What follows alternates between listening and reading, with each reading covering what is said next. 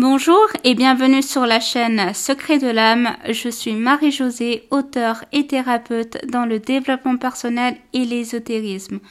Aujourd'hui, je vais vous parler de l'échec et pourquoi l'on a peur d'échouer.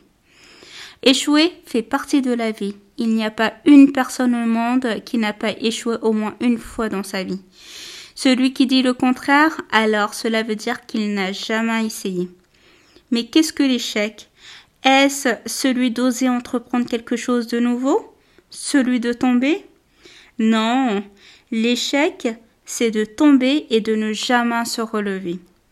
Mais a-t-on déjà dit à un bébé qui apprend à marcher Laisse tomber, tu ne vas jamais y arriver. Ce n'est pas fait pour toi parce qu'il est déjà tombé plusieurs fois et qu'il ne sait toujours pas marcher Non, au contraire, l'adulte l'encourage encore et encore car à force de persévérance, le bébé va arriver à se mettre debout et à marcher, un peu tatillonnant au départ, puis de mieux en mieux, jusqu'à ce que marcher devienne une habitude.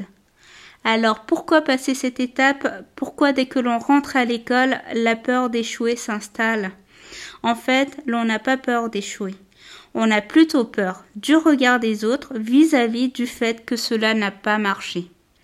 Henry Ford disait que l'échec est une opportunité de recommencer d'une façon plus intelligente et il a tout à fait raison.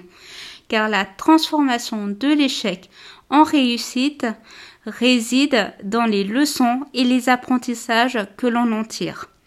Et je terminerai sur cette belle citation de Nelson Mandela sur laquelle je vous invite à méditer. Un gagnant est un rêveur qui n'abandonne jamais.